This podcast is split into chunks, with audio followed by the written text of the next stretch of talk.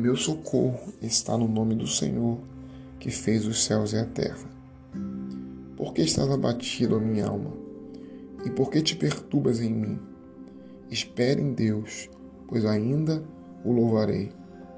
Salmo 42, versículo 5. O termo batida vem da palavra hebraica shahá, shakha, que no sentido literal significa agachar-se, curvar-se. No sentido figurado, o verbo significa humilhação, prostração. Este salmo narra os dias em que temos vontade de nos dobrar em posição fetal e desistir. Felizmente, Davi não nos deixa no chão, caídos, humilhados. Ele nos aconselha sobre como podemos vencer esses sentimentos em vez de sucumbir a eles, sobre como dominar os sentimentos de agitação interior em vez de debater-nos e nos autodestruirmos em nosso caminho pela vida. Há pessoas que negam que possam estar em tal situação por serem cristãos.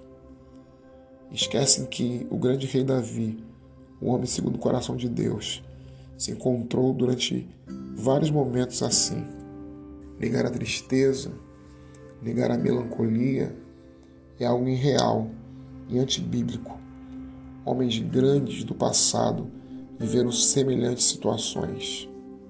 O próprio Jesus encontrou-se triste e angustiado perto da sua morte.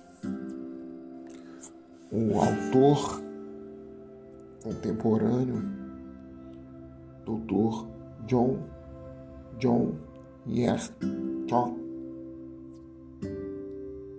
escreveu sobre isso o seguinte: Não quero que você pense que sou santo. Você parece imaginar que não tenho altos e baixos, mas apenas uma condição elevada e inabalável de realização espiritual, com alegria e tranquilidade ininterruptas. De maneira nenhuma. Muitas vezes me sinto completamente desprezível e tudo parece mais escuro do que o normal.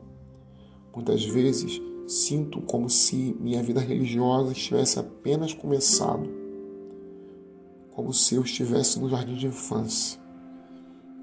Mas geralmente consigo consigo sair dessa situação, não sem ajuda e todo o auxílio do Espírito Santo. Mas a boa notícia é que essas duas canções, esses versículos que lemos, ajuda-nos a descobrir como sair da escuridão, como ir em direção à luz. Nos versículos seguintes, o texto diz: Como o cervo brama pela corrente das águas, assim suspira minha alma por ti, ó Deus. A minha alma tem sede de Deus, do Deus vivo. Quando entrarei e me apresentarei ante a face de Deus. Davi anseia por Deus, como o servo sedento anseia por uma corrente de águas frescas em um deserto árido.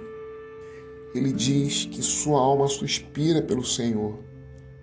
No Salmo 119, ele expressa um pensamento semelhante quando escreve: Abri a boca e respirei, pois que desejei os teus mandamentos.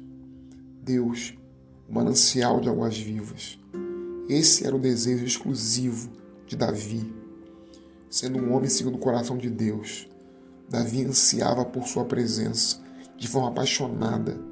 Ele clama pela presença de Deus e sabe que o alívio para suas dores virá apenas do Senhor.